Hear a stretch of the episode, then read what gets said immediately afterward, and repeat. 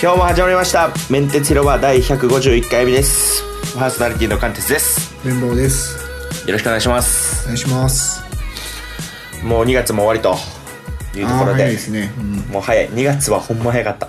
まあもともと日にちも少ないからかなそうっすね期末ですか会社はえ期末ではないです僕のところは9月とかやったと思いますよああそうなんだ全そう然で違うすんだねずらずらしてるはずですねずらしてるんだねそっかそっかあでも大抵はやっぱこの時期が期末なんですかねうんそうだね2月末とか、まあ、3月末とかもあるのかな、まあ忙しい人もいると思いますが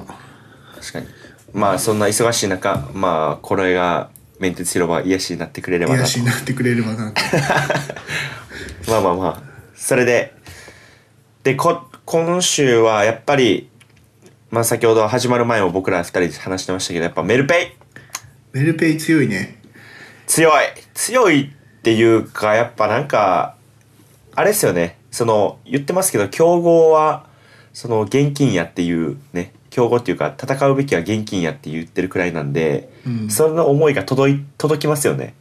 そうなんか全部言ってることが腑に落ちるんだよねうんうんうんなるほどなってなっちゃうそれやっぱ他のところを見てもなんかどうしてもこのメルペイのを見てしまうとやっぱ会社はその自分の会社のためにやってるんやなみたいなのが他のところでは見えてしまうけど、メルペイは多分まあメルカリの利益のためにやってるはずやねんけどなんかちゃうんですよね一つ。うんっていう話なんですけど、まあ、実際に、えっと、メルペイカンファレンスっていうのがね、えっと、いつあったんでしたっけ先週のいつかな先週先週だっけ今週の今週でしたっけ水曜日水曜日とか今週の水曜かがありましたとでまあそれはなんかあのなんか報道陣とかなんかその招待制らしくて一般の人は入れないとうんやったんですけど、まあ、まあ YouTube ライブとかでいろいろとであとまあいろんな記事が出てるんで、まあ、さーっとおさらいくらいはしようかなっていう感じですねはいでまあ今回はそのバズフィードのちょっと記事をパーってなんかまとめられてるんでまあ読んでいきますとうんまあ、まあ、もともと、まあ、メルカリの売上金が、えっ、と、電子マネーに、えーなって、現実の世界でも使えるようになりますっていうね、まあまあこれはね最初から言われてたことですけど言われた、いちいち振り込み申請せずに、もう直で使えますよっていう話ですよね。うんで、えっと、その2ですね、まあ、これは、まあ、えっと、発表前から出てましたけど、非接触決済サービス、まあ、ID ですね。ID に対応しているので、スマホをかざすだけで支払いが可能と。まあこれは最高だよねこれは最高。QR ちゃうんやっていうね。スイカの次ぐらいに最高だよねスイカの次くらいには最高でこれ後でも言うんかなあのスイカでスイカにチャージもできるとメルペイのそのポイントかお金かえそれアプリの中でアプリの中でできるんじゃないですかっていうか多分そのあえっとあれですよ JCB の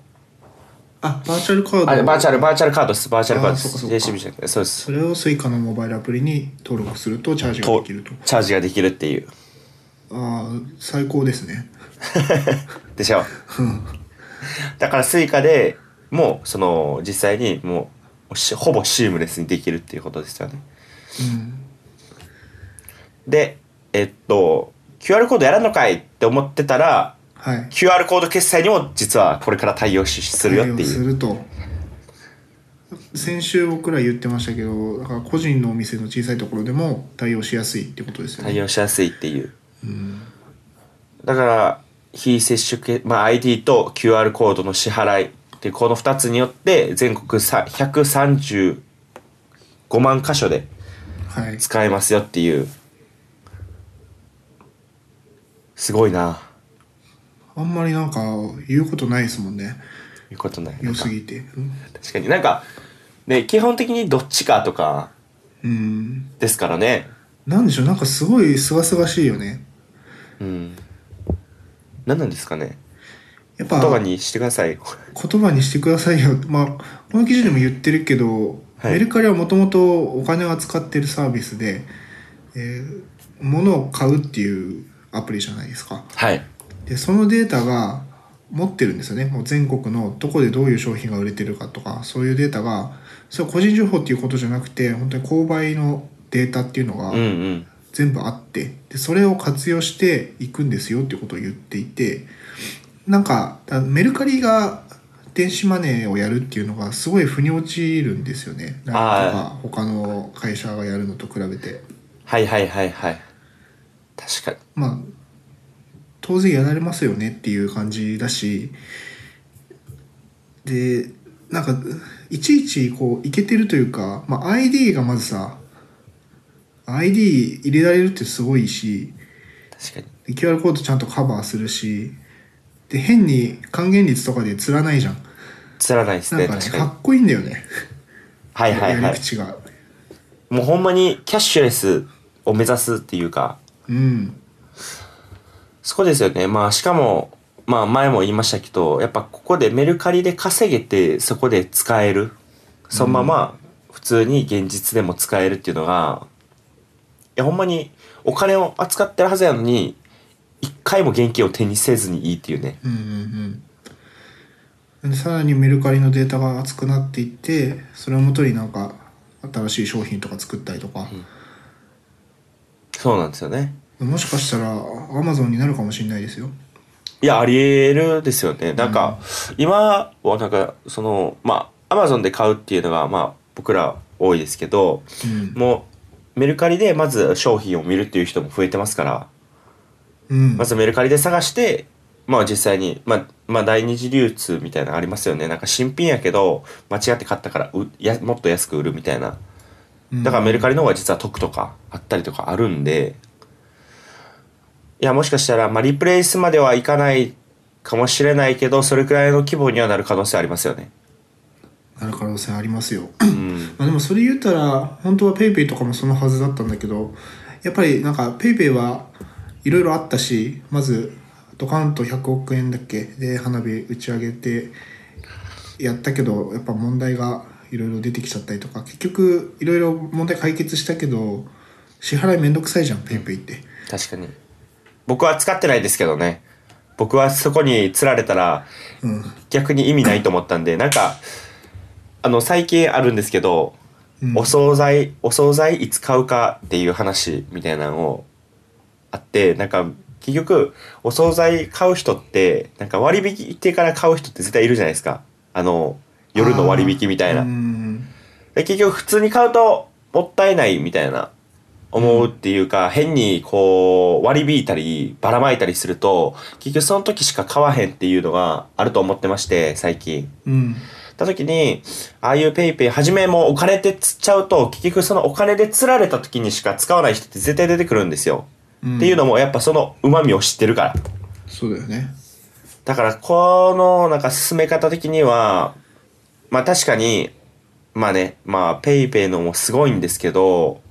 やっぱこのメル本当にね永久的に続いていくサービスになるにはちょっとほんまに真正面からねうんちゃんとユーザーさんとか向き合ったり社会と向き合わないとまあ難しいところあるんじゃないかなというのは確かにあるかもしれないです。そういう意味ではやっぱり LINEPay は PayPay と比べて PayPay と LINEPay と比べたらやっぱり LINEPay の方が便利じゃん、いや便利まであ、すね。送金もできるし、まあ、ユーザーのなんか友達のネットワーク間でお金が回せるっていう LINE は LINE で強みがあったから使ってたけどまあそれがメルカリがこれ出してきたらやっぱ変わってきますよねうんやっぱそのメルカリもどっちもメルカリも LINE もどっちもそのしあれができてたんでねそういうコミュニティというかうんもともとのサービスがかなり伸びたところの付属付属っていうかその上にまた決済とかうんキャッシュレスっていうのを載せてるんですけどまあ PayPay はもともと土台っていうのがそんなないじゃないですかまあ Yahoo ってまあ検索サービスですけどなんか別にコミュニティとか別に SNS とかやってないしうんまあ、そこにバンってやるにはお金しかもしかしたらなかったかもしれないけど、まあ、それはじゃあ正しかったんかっていうと、まあちょっとあれですよね実際に PayPay 常日頃から使ってますよっていう人は、まあ、まだそんなには出てないんかなっていう感覚的にですよ実際データからしたらもっと使ってるかもしれないけどうんそうなんですよね、うんで、えっと、続きなんですけど特徴その後まあこれは前言いましたけど銀行預金からもチャージ可能ということですねうん、クレジットカードを持ってなくても銀行が対応していればチャージができるとチャージできます。で、あと、メルペイでの、まあ、その各社との具体的な取り組みっていうのは言ってなかったんですけど、いろんな、えー、と会社と連携しますよっていう話ですね。まず、三井住友カード、セブンイレブンジャパン、JCB、KDDI っていうの、まあ、何社かと、えっ、と、キャッシュレスの普及について連携しますっていう。まあ先ほど綿棒さん言ったようにそういう購買データとかもそのメルカリの内での購買データあとはあと信用データですよねこの人はこれがすごいよね、うんもうちゃんとその各社各社にはそこはないんでそこら辺の多分データをまあやり取りするとかいろいろ活用させることで、まあ、シナジーを生み出していくとこのなんで信用が取れてるかっていうとあのコメントのやり取りとか期日までに支払いできてるかとかそういうのをデータとして持ってるよってことなんですよねうんそうですうんであとあれか月1払いをリニューアルしメルペイでも使える後払いサービスを展開する予定ですとうん後払いとうーんあ信用をもとにリアル店舗でも後払いができるということらしいです 強いねなんかほんまにてんこ盛りスワートにてんこ盛りしてきたなって感じですよね、そうですねこの後払いはあれですね付け払いみたいなもんですよね付け払いですそうです、うん付け払いみた付いけな払いと違うなと思ったのはなんかちょっとした買い物をメルペイで払いたいんだけど今チャージ残高がないでも、はい今発送している商品がいくつかあって23日後にはお金が入ってくるのが絶対分かってるって時に使えるよねあ確かにまあなんかそのただの借金じゃないような感じがしてなんかこれも、はいまあ腑に落ちるっちゃ落ちるなみたいなうんうんうん確かにまあこれメルカリならではのっていううんうんうん確かに別にお金がないわけじゃなくてメルペイだけで回そうとした時にもう支払いの見通しが立ってるっていう人もいますからね、いいですねっていう今回はメルペイまあ今週はメルペイの週っていうかまあ他にもいろんなニュースありますけどまあすごかったなまあちょっと使ってみようって感じですねちょっとこの後出すのも忍びないんですけど1個ペイを出してもいいですかあ全然いいですよペイ出しましょうまさか の、まさかの出ヨたドペイも来 るヨドペバイシカメラがスマホ決済へ参入予定っていうヨドペイヨドペイはないヨドペイはないなんかやっぱヨドバシカメラってこういうとこですよやねっちゃう、なんかカードククレジットカード作っちゃうとかなんかなダサいなクレジットカードもさ絶対マネーフォワードとかに対応しないし さなんかえ、きあれですよね、クレジットカードヨドバシのやったんですもんね、確か。綿棒さん。一番最初はヨドバシのゴールドポイントカード使っ作ってたんですけど使ってたんですけどマネーフォワードに対応しないしマネーツリーにも対応しないし基本何にも対応してないんですよであれも ApplePay も確かダメでしょだからヨドバシゴールドポイントカードの強みはもうポイントは11%つくっていうヨドバシで使うとそれだけでなんか特にそのこう別に多分ヨドバシはなんていうかキャッシュレスとかあんまり考えてなかったんですけどなんかなぜかヨドペイっていうえースマホ決済に参入しますよと。なんでなんやろな、えーなんでなんですかね詳細があんまりないんですけどなんかそのヨドバシがやる理由ってそんなにさ店舗数あるって言ってもまあなんかメえ、ルカてリか全然ないと思いますよ。ヨドバシとかビッグカメラって、なんか、うんほんまに何十店舗しかなくて、そのまあ大型 の駅前に、そうですね構えるみたいなどこにしかないしまあ、でしたょだヨドバシはヨドバシ .com は強いじゃないですかあー超便利そっか俺いいし結構アマゾンよりつあの探す時あるからまあそれはまあわかるんですけどなんか結局このヨドバシカメラのネットワークの外に出ないというかなんかなーっていう、まあ、どういうサービスなのか全然まだ決まってないんですけどやるってことしか決まってなくてこの記事でも言ってますがもうすごい数あるわけですよペイペイがペイペイペイペイと、うんだからなんかまあわかんないけど逆にそんなに店舗数ないんだったらもうこれ全部に対応させた方が良かったんじゃないかとか ねもうだそうですよねに行けば何ペイでもいいよとうんうん、だペイペイにも参加してなかったし確かにまあこれの準備をしてたということなんでしょうけど遅いし確かには参入がですよねうん分かんないでもヨドバシポイントは12%とかつくんなら冷蔵庫買う時だけヨドペイ使うかとかそういう発想にななるのかもしれないけどさまあそれやとだから何のためにってことです よねうんなんかだから花からキャッシュレスのまあだからこれ今みみんな言うてもさキャッシュレスのはいあのメインストリームになろうとして出してるわけじゃないですかなそうんでとかすペイをなんかそのつもその気がないですよねないないほんまにないと思ううんまあなどういうサービスなのか全然言ってないんであれなんですけどなんかいやまあタイミングもありますよねこれだけいろいろ出てきて今更ヨドペイって言われてもなんかおおってならないなっていうだけなんですけど、まあ、ちょっとヨドバシユーザーだからこそちょっと応援はちょっとしたい嫌だなと、うんあいやいや逆に嫌とちょっと嫌,、はいはい、嫌だったなと思いました確かにないやこれはほんまにまあしゃあないしゃあないんかなしゃあないだってヨドバシ ID 使えるからねもうメルペイで払う でしょゴールドポイントカードまあクレカとして使わないでポイントカードとして提示すれば10%つくからさ確かになんかねこれはほんままあ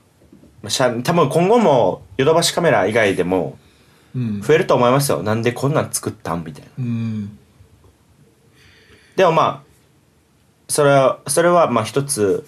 まあ、いい方向で言うとやっぱ市場がまあ加熱してるっていうところもあるから、うんでもどんどんとね飽和してきたら絶対そこからほんまの競争始まると思うんでうんまあ何個かは消えていくでしょうね逆に今増えてますけどうん今んとこメルペイが強いですねメルペイな俺は LINEPay 応援してんすけどねうん LINEPay も全然悪くはないですよね、まあ、還元率で言ったら LINEPay の方がいいいいしですから今んとこは LINEPay うん LINEPay 応援してんすけどちょっとどうなるかですかね、うん、まあ、使ってみましょうメルペイも確かにはい、っていう決済の話でしたとうんでちょっといいですか引き続きはいこれインド発ホテルベンチャーオヨが日本の不動産業界に参入とはい敷金礼金仲介手数料ゼロの衝撃っていうおおこれ知ってますかねこれインドのスタートアップなんですけど、まあ、あのソフトバンクビジョンファンドが投資してるところですと、うんうんでえっとこのこうサイトを見てもらうとあれなんですけど、まあ、およライフっていうねところがのサービスを日本でローローンチしますとうんはいでこれはえー、っと待ってくださいね今およライフは入居から退去までスマホ一つできるこれまでいなかった新しい賃貸サービスですっていうスマホで完結簡単な3ステップまず住みたい家を探しますまあこれは普通ですよねでネットで契約で無料でお試しもっていうねこのお試し3日間みたいなのがあるんですよおおその家に3日間お試しでやるとで手ぶらで新生活なんでこれ手ぶらかっていうと家具家電付きなんですよ、おおで w i f i 完備っうんていう話ですだから今までって引っ越しするにはいろんな引っ越し料金とかなんかね、あたら部屋の広さに合わせてまあその家具家電ってまだ変えていくじゃないですかだから普通になんていうのあれなんか8年10年使ったからとかじゃなくてライフスタイルに合わせて変えていくと思うんですけどはいなんかそういうところも部屋のサイズに合わせてもう事前にっていうかあっていうかもうその家具家電ついてるはずなんでそもそももう物を持っていかんでいいって話ですよね基本的に服以外とかというでことは、はいあれこれ普通に長期間住む家を探せるってことですよねあ、そうです、そうです、そうです、そうです。ホテルじゃないです、ちなみにすげえ。民泊じゃないです。ですよね民泊じゃないです。で、えーっと、さあ、えーっと、選べる3つの部屋のタイプ。マンションタイプは10万から15万。戸建てタイプが25万から45万。あ、これ月のですね。うんで、シェアタイプパターンが4万から6万というところで、今、東京23区で、今、事前登録みたいなのができますと。はい一応事前登録しておきました。僕は。押しました押しました。なんか僕、引っ越しもまあ考えてるんですよね。そうかそうかそうかだから、もしかしてこっちの方がいいんちゃうかなってちょっと思ったら、もうこっちでもいいかな、みたいな。こっちの方がね、まあ、ちょっと10万から15万って、まあ、確かにそれ以下のもんもありますけど、あらゆるもん含めて引っ越し代とか、敷金、礼金とか見たら、全然いいですよね。こっちの方それが。 10から15っていうのは家賃家賃です、家賃です。 10から15の物件があるってことかそういうことです。うーん確かに敷金礼金だって50万ぐらいかかるもんね最初そうですそうですもっとかかるから10から15の家だったらまあで家具とかいらないいらないです。うーん全然いいですよねこれ一人暮らし以外の部屋もありますよね当え、然あります、あります。 10から15だよね15から15で、戸建てタイプシェアハウスタイプが4万から6万円かうん、うーんちょうどいい感じしますけどねちょうどいいでしょ。うん1ヶ月単位の契約なんで旅をするように暮らすことも夢じゃないって書いてます1ヶ月単位の契約はいいいいっすねえいいでてしょかすごいねこれなんか今一番尖ってるぐらいのサービスじゃないでユーザーからしたらうん確かにこれ欲しいってなるじゃないですかうんてかなんで今までこうなってなかったんだろうみたいないやもうこれはあれでしょ既得権益っていうんですかもう絶対なんかありますよこの不動産っ不て動産業界はまあまあそのブラックでしょブラックだし IT が入ろうと今までしてきて入れなかった分野って言われてますよね、そうなんですよね結局まあそのスーモとかホームズとかねああいう掲載系はあれですけど、その次からの業者だといきなりアナログになりますからね人人人人そうそうそうこれ入れここんな参入できるんですかインドのまあ、ベンほチャーこれこれはだからソフトバンクビジョンファンドがついてますからいやいやいやいやもうもう根回しは OK ってことなんですかもう根回しは OK でしょ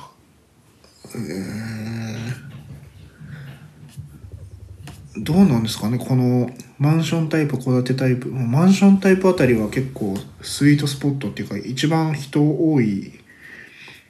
そうなんじゃないですかねここマンションタイプ一番多いでしょねこれ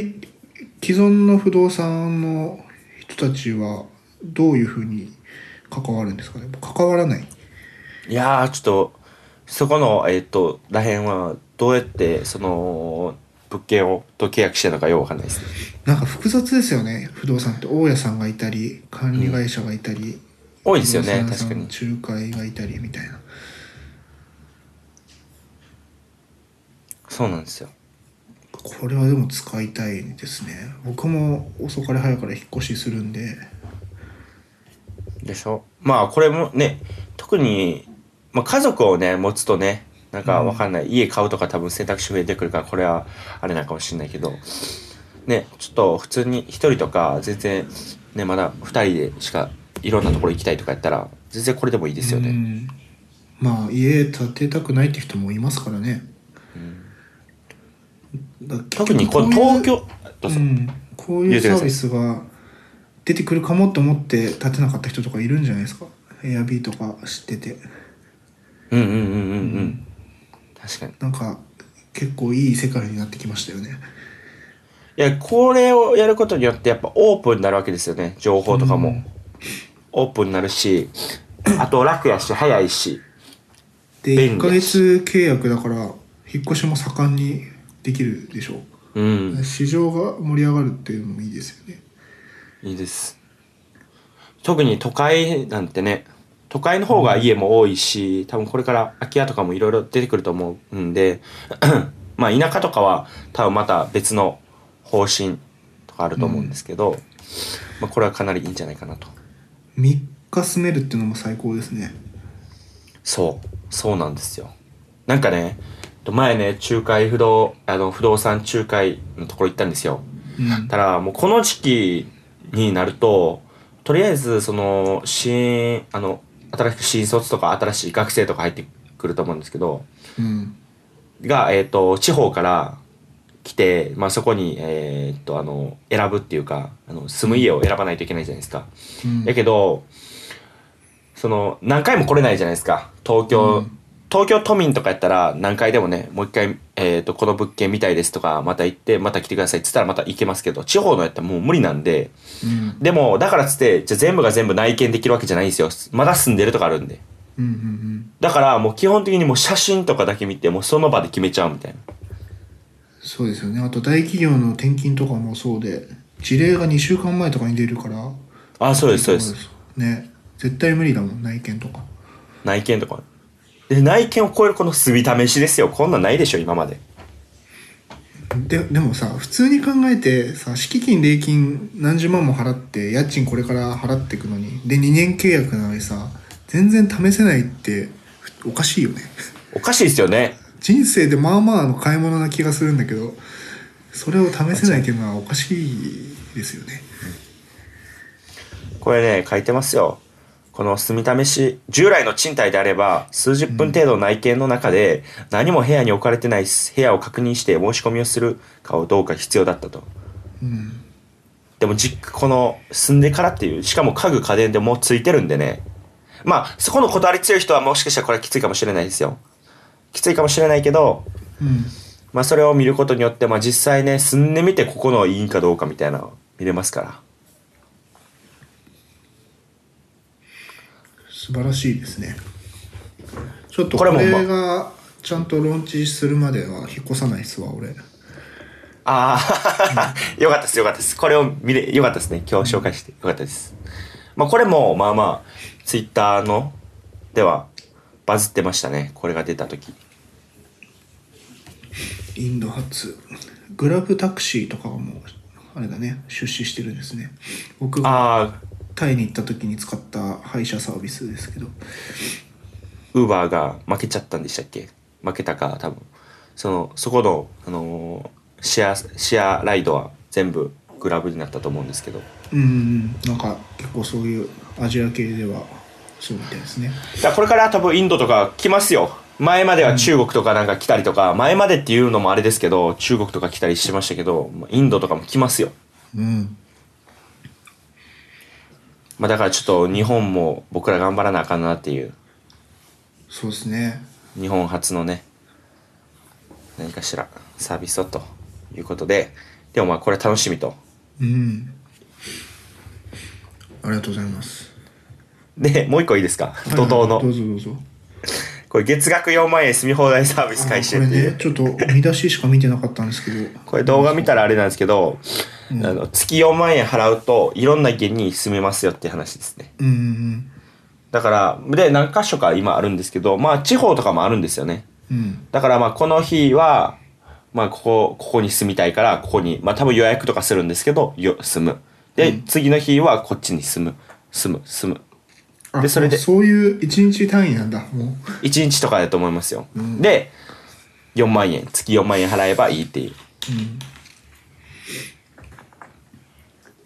安いですね4万円4万円安いです東京とかでもあるはずですよ多分だからあれかもうミニマリストみたいなスーツケース1個あればいいですみたいな人はあみたいな人は多分こっちの方がいいですよね、そうほんまにもう持っていくのはパソコン携帯服のみ服最低限の服のみやと思いますけど、やっぱだんだんこういう世の中になってくると家建てたりとかちょっと考えちゃいますよね家建てる車建てる今までの、まあ、言ってみればお金持てばお金持ってやることがもうなくなっていくというかそこじゃなくなっていくんですよね多分ねローン払い続けて動けないよりはこっちの方がいいっていう人もいますしねまあ人とか住んでる場所によるんでしょうけどいやー主流になっていくかもしれないですっていうねなんかこの、えっと、住むっていうところに関するなんかいろんなサービス出てたんでちょっと紹介しました、なんかいい時代に過ごせていいですね。そうなんですよね。いやまスあ、マホが出てこういうサービスが出てってもう怒涛の時代に生き てます、ね、ほんま、いやまあ、その分やっぱ会社とかの多分、会社におる側もかなり加熱してるし、まあそれでもやっぱ楽しいですけどね。うんうんうんそう、いい時代ですよ。ほんまいい時代。ジョブズありがとうっていうね。いやー本当にジョブズありがとあの人すごいんだなう。 そうそうだ、日に日に、日に日には言い過ぎですけど、うんたまにやっぱジョブズすげえなってやっぱ思う瞬間ありますもん。そうなんですよねやっぱやっぱサービスとかソフトウェアすごいって言ってもやっぱ iPhone なかったら起きなかったからねそうなんですよ iPhone ね。もプラットフォームなかったらそあそこまでいかなかったって言われるけどでも結局やっぱあのタッチ操作できるスマホっていうやっぱものの強さってありますよねうん。だから買ったんだからみんな。っそうですね。確かに。ていうことでちょっとものの話を、はい。まあ、今週といえばこれですよサムスンの折りたたみスマホあー Galaxy フォールドスそうや。ペックまとめ畳むと4.6インチにこれや。これはね 僕あのまあ期待してたけどこんなになんかしっかりしたものが出ると思ってなくて見ましたものものっていうか、いや、動画は見てないですけど、画像でば発売されたみたいなのとかは見ましたよ。なんしっかかりしたもの。はい。すごいしっかりししてて僕あの結構さ今までリークされてたやつとかあとあの展示されてたやつ見るとちゃんと折りたためなかったやつ多いじゃないですか、はい隙間が空くみたいななんかそれもなくてなんかちゃんとヒンジのところがしっかりしてそうなんか完成度が高そうなんですよね動画で見ても、まあ、誰もまだ触ってないんで分かんないですけどまあ、サムスンの折りたたみスマホを、まあ、閉じるとちょっと画面が小さい細長いスマホみたいになってて裏は今まで通りカメラが3つついてるスマホの裏面っていう感じなんですけどそれがパカって開いてで内側に大きな画面が曲がる画面がついてるとで開くと、えー何インチだ開くと何インチだっけ開くと、ない。 7.3インチかなさん。だからまあ Fire7 とか iPad より iPad mini よりはちょっとちっちゃいのかなでもそのぐらいのサイズになるとでマルチタスクで3つのアプリ同時に使ったりとか、まあ、映画見るにもゲームするにもいいよねっていう機種ですよこんなになんかちゃんと便利そうなやつが出るとは思思わなくてでもあれでしょこれ値段どれくらいなんですか 値段は21万ですよ高い。 いやなん高かそういや分かってるけどそういう問題じゃなくてさ、なんかだ買わないですよだった俺も誰もでもい俺も誰も、誰もおかしいでしょ。 俺も誰も。やでも買うって人見てないよ全然ツイッターずっと見てたけどさギャラクシーフォールドで検索してだ結構ねもうみんないやみんなそれさ21万でこんな出始めの折りたたみスマホさ買わないでしょ確かに。そんなことは、まあ確かにねそんなことは分かってんだけどこんなにちゃんとしたのが出るんならまあ23年後もうちょっと安定した値段でさまあ定番になっててもおかしくないわけじゃんなんかその V 未来が楽しみとい確うかにそうそういうことか。そういうそれでんす興奮してる人となんかそういうツイートに反応して「いや高すぎでしょ」とか,、うんなんか「こんなの使わん」みたいななんかそういう冷めた人たちもいるんで確かにまあまあまあなんかその盛り上がってるところが違うなっていうああ感。じですね。確かに VR 出始めた頃かもしれないですね。これ誰そうそうそう使うのみたいな。やけど、もしかしたら、オキュラスみたいに、うん、もっと安くてでこうやって折りたためる折りたためるみたいな、でもっと綺麗になんか軽くなったりとかいろいろあるかもしれないですねそういやだから誰もギャラクシーフォールドが欲しいとは言ってないんですよね。だからすごいとそうすごいですよで伝説になりますよこの機種は多分誰も使ってないかもしれないけど いやだからここからじゃあサムスンとか他のわかんないどっかがどこかが一緒に頑張ってこの折りたたみスマホ市場を盛り上げていくと、うん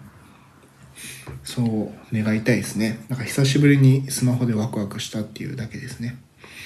スマホないやなんかスマホの次の次のなんかあのイノベーションは何やっていうねいろんなあれそういう話題っていっぱいあるじゃないですか。うんね、例えば体を生み込むとかああいうなんかあのなんていうのあのメガネメガネなんていうんですか Google グラスみたいなスマートスマートグラスみたいなとか、なんやろうって言ったらもしかしたらあでも8年後 N, N 折り N 折りスマホかもしれないですね折りたたみ N 折り N 折り二 つ折りもうすでに三つ折りまでは行ってますからね三つ折りとかシャオシャオミーが三つ折り出して るんですんであと明日かな明日明後日、はいあの月曜日の早朝かなえっはと、いファーウェイが発表するんで MWC 前の発表があるんでではいそこでファーウェイも出すでしょ折りたたみうんうんうだんから、すごいですよスマホを脱却してない可能性ありますようん数年後実は他のんじゃなくてもう普通にスマホが、あだあんそういうことね、んそうですそうですそうですまだスマホをね N 折り カメラはもう増やさないからあと何回折りたためるかの勝負みたいなねいや N 折りスマホじゃないですか ねそれ丸められるとかね丸められるとかあるかあるかもしれないですね、うんいやでもまあ確かにそういう見方をすれば確かに楽しみっちゃ楽しみですね今からってことですね、ようやくそうそうそうっていうのとなるほどはいあとありがとうございまあれか GR3 ですね GR3 リはコこれリコーの単焦点コンデジ GR33 月下旬にやってくるっていうギズモードの記事なんですけど、はい GR っていう機種があってこれ大人気なんですよえー、昔っからあのフィルムカメラの時代からこの形でコンパクトカメラやってるんですけどあの単焦点の 28mm のレンズがついている機種ですごくとにかく写りがいいとでコンパクトで、まあ、フィーリングがすごいいいっていうことでもういろんな人がカメラ詳しくない人も GR 欲しいぐらいの感じの機種でそれの新機種が GR33 月下旬発売でで CP プラスにも多分展示されますとで僕これ欲しいんですよねあそうなんですかそう触ってみたたんですかえっと触ってないんですけど CP プラスで触るんでああはいはちょっいとその話はその後したいと思うんですけどこれ注目とそうあの画角が 28mm って結構スマホに近いんですよねうんうんうんでスマホに近くて APS-C サイズで単焦点なんでまあスマホで撮ってた人たちがもう一段綺麗な写真撮りたいって時に、まあ、ちょうどこのぐらいの機種がいいのかなっていうなるほどうんまあちょっと画質がどのぐらいのものなのか見てみないとですけどスマホでいいって言ってた人がこれ見た時にあちょっとこれ欲しいかももうもうワンランク上のカメラ欲しいかもってなった時にすごいちょうどいい機種かなとうんうんで僕もなんかもう休日あの XE3 持ち歩くのも結構辛くて言うてもでかいんではいこれに比べたらこのぐらいのサイズに普段持ち歩くオフの時に持ち歩くカカメラがこのぐらいのサイズになったらいいなぁと確かにこれやと楽ですよねうん持っていちょくのも確かっとぜひ作例見てみてくださいあの GR は普通のコンデジじゃないんで本当にエモいエモい写真が多分いっぱい出てくるにえいいカー、メ GR ラ、うん、スナップなんで、まあ、風景とかそういうのよりも街角の風景を撮るみたいな感じですけど、っていうことですねあれです確かになんかエモいエモいんかこれかうんフォトヨドバシで行ってますよ僕はああホットヨドバシは、まあ、参考にはならないけどいやー参考にはならないけどってうまうますぎってことですかうんうますぎて参考になるその写真撮れると思ったらまた違いますけどカメラの性能 を全マックスの性能を見たい時はフォトヨドヨドバシを見るとありがとうございますはいでなんか他にあります僕はもうあー僕あと1個はいくらいか1個2個くらいあるんですけどとこの僕別にて鉄オタクじゃないんですけどうんこの丸の内線の新型車両が、えっと2月23日デビューと、これなんでこれを取り上げたかというと、うんこれスマホ充電ができるらしいですよえー、電車で電車でうーんできますっていう話でなんかいろんなあの多分技術新しい技術とかもあるんですけど安全装置とかなんか冷冷却空調装置とかあとなんか消費電力も何パーセントかなんかかなり節約されるみたいなでうん2022年度までに23編成318両が導入されだからこれこれのこれ型のやつがなんか多分にどんどんリプレイスされていくと感じなんですけどおーでもなんかえっ、とこれニュースピックスから見てでニュースピックスのコメントとかにはなんか丸の内線僕あんま乗らないんですけどうんなんか一区間一区間がまあ短いとであと多分混むんですよはいだからこっちになんかそのえなんていうの充電あるよりもうん普通にあの待ち待合室とかにあった方が良くないとかあまあ確かにと思ってそんな短時間でそんな充電するみたいなとかねーえどこに充電器あるんですかあのよくあの広いスペースあるじゃないですか端っこのちっちゃい2人くらいの席のところあるじゃないですか端っこのほんまううんの横にめっちゃなんか広いスペースありますよなんか車椅子とか多分の用のとかちょっと広いスペースありますよねああ連結部分の近くのあ近くのそう優ですそうで先す席がなくてすごい広くなってるとこってことそうですそうです席席はあるの席のうん横にた立つ人じゃないとああれーさせないですはいはいあああ無接点じゃないんだ刺すんださすですさしますさしますおーこれですねちょっと送りますね これに画像が貼られてるんですけど下ら辺にありますああなるほどなるほどへえそうですねこれですー、みたいなまあまあまあまあなんかあっても良さそうですけどね使うか分かんないか確かいやまあ人の数とコンセントの数を考えるとまあまに、まあ、足りなせんい足りないけど あまあでもこういうなんていうフリー電源みたいなうんみたいなのは、まあ、これからいりますよねなもうみんな基本的に多分スイカでピッピーとかやってるはずなんでだからそれであやばい充電切れてもうたっていうああいう時なんか一回多分これメンテ広場でも多分話したことあると思うんですけどうんなんか途中でやばい乗ってた時に充電切れてしまったもう改札入ってしまったのにっていう時これが目の前やったら皆さんどう思います最高でしょっていうね、でもいやでもそれ用につけたっていうのはすごいですねそれ用につけたとしたらですよねあんまバッテリーは持ち歩かないんですかね皆さん僕は持ち歩かないっすねでまあ荷物になるしまあなんか経験則的にそんなバンって切れること今の 10R はないんでそうなんですよねももうマックスも家帰っても70%ぐらいある時あるからねでしょうんそれよりもなんかもうあれがやばいっすあの普通に MacBookPro の方が全然すぐ切れますねなんかやっぱ iPad とかスマホ触ってると Mac ってすごい電池持たないなって思いますねですよねうんまあや早く iPad が仕事で使えるようになったらいいんだけどなともうこれはもうああれじゃないですかなんかえあれ知らないですか、え綿棒さんあのアップルの発表のなんか詳細とかなんかあれでしょ3 iOS13 で iPad Pro 用の UI ができるってやつでしょえちょっと僕 はいやいやでしょって言われても僕僕わからないんでそういうところのなんか新しいネタとかなんか知ってたら教えてほしいなと思ってああ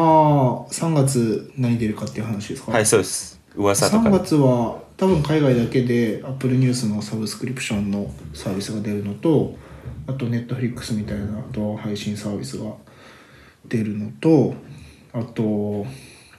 あれだあれ16インチの MacBookPro の話でしたしてないです16インチの MacBookPro が出るっていう噂がありますよへええ待って16インチってことは買いますよ俺16インチの MacBookPro あ16インチって今まで15インチやったからちょっとでかくなるってことですね15インチの多分筐体サイズで画面だけでっかくなるベズレルが薄くなってあそういうことか最高じゃない最高確かにそれは変わっちゃうということですねもうもう俺の ために出たようなもんだから買うよねさすしょうががないそれはもうえじゃああれ出ないんですか AirPods AirPods はなんかまだ揺れてますね。あの、今んとこ、いろんな噂があって、まあ、3月の末にそのサブスクリプション系の発表と一緒に出るっていう噂と、そこでは出ないっていう噂と、あと、最初に無線の充電ケースだけ出て、で、AirPower が出て、で、その後秋ぐらいに AirPods2 が出るみたいな。えもう3月で買ったら AirPods 買おうそうですね。だから結構悩んでる人多いですよね。いや今悩み時ですよあと 6K の31インチのアップルの外部ディスプレイが出るってえいう噂もありますね、あと MacPro もリニューアルされてなんかモジュラー式になるとかうんうんうんあとはまあそんぐらいですかおじゃあまあまあてんこ盛りなんですねもしててんこほんまにそれ通りだとうんでもやっぱ3月はサブスクリプションの発表だけになるっていう説はなんかなんとなく熱いと濃厚強そうな気はしますけどねあじゃあ MacBookPro は出ないとちょっとわかんないですね。あんまり3月に Mac 出たことってあったっけあるか。2015モデルとか3月出たんだよな。3月じゃないか、1月かな。ちょっとね、わかんないです。まだ確定情報みたいなのはないですね。iPad も、iPad は毎年3月で出てるじゃないですか、ここ2年くらいは。iPad も出ないのかなとか、いろいろ。まあ、ミニもあるし。了解です出すべきものはいっぱいあるんだけどなんかまだ3月の末に本当に出るかは分かんないですね確かに了解ですあとなんかアップルが僕あんま詳細わかんないんですけどうんクレクレジットカード出すみたいなのありましたよねああゴールドマン・サックスと出すってやつねかな日本で出るのかななんか出なさそうですよねアップルペイがより強力になるみたいな話がありましたねこれだったら確かに最強な気がするうんまあ純正使うのが一番いいってパターンですよねいやまあ一番そういうパターンですね、確かにあとそのさっきちょろっと言ったけど iOS13 が iPad Pro 用の機能が結構増えるらしくてはいはいはいまあなんかマルチユーザーとかあともっと仕事で使えるようなやつが出るじゃないですかちょっと具体的な話ないんでわかんないですけど iPad Pro 用の機能が増えるってい増えるとうもっとラップトップ的に使えるようになるんじゃないですかねああーそういうことかうんジューザーズああそういうことねあと1個結構熱い極物ガジェットが出て、あのー iPad Pro でマウスが使えるっていうデバイスが出たんですよねうんうんえっとねちょっとリンク今見つかんああった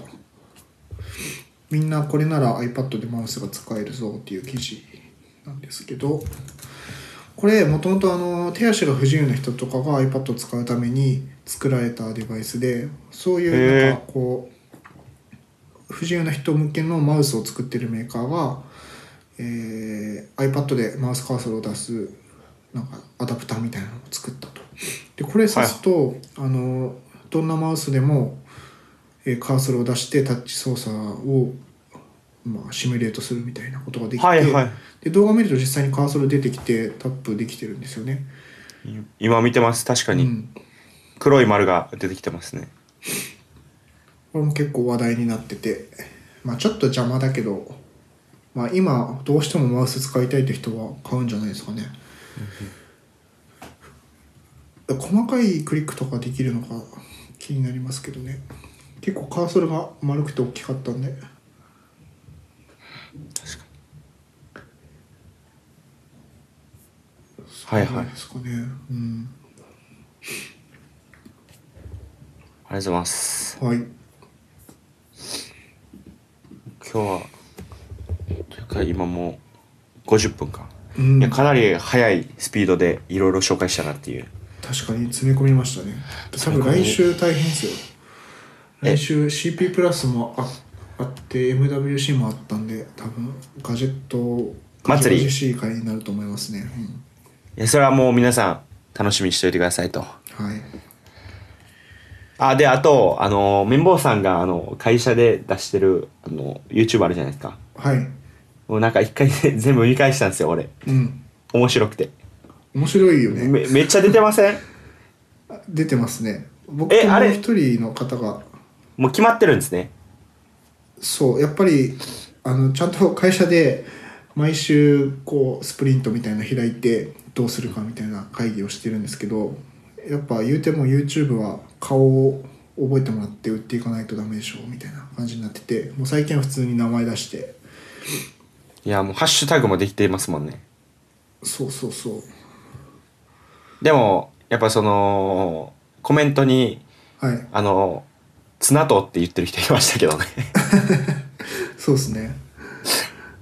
まあちょっとそこは難しいところですよねまあ難しいですけどまあまあまあいやでもいや面白いんでぜひね皆さんももし見つけたらなんかねいいねとかはい、キズモードジャパンの YouTube チャンネルで見 YouTube れますんで、1分レビューっていう、今、毎日、えー面白いはい、月100万円の予算があって、で、その中からガジェットを小出しにしてプレゼントしてるんで、動画見ないと今ね、応募できないようになってるんですよ。キーワードがあって。 ああそういうことかはいはいはいなんでぜひ応募してください、見て。最近ね、ちょっとバックのレビューとかもしてて、いや楽し僕みですも見ましためっちゃおもろかったっ す何点かっていうのめっちゃ低いやんと思ってしま っていやあれ難しくてやっぱ1分ってね難しいんですよだから本当はもっといろいろ言っててなんで40点かみたいなことも、はいはいまあ編集次第では分かるはずなんですけどやっぱり1分で何を選ぶかっていうのはやっぱね編集してる人がすごいセンスがあってそれもあって面白くなってるんですよね多やっ分ぱ1僕分がなん撮ですね影してるとこ見てもそんな面白くないんですよはいはいはい1分であの面白いとこだけ抽出してくれるっていうのはすごいやってて安心感あるしやっぱ人に編集してもらえるってすごい楽なんだなって思いました いやーでもちょっとこの動画伸ばしたいですねぜひ見いてくやださいもうね今多分1万再生とかでなんか推移してますよね多分そうですねあのキャノンの EOSRP とかは多かった多かった気す一るだか番早く出せたんで、うん、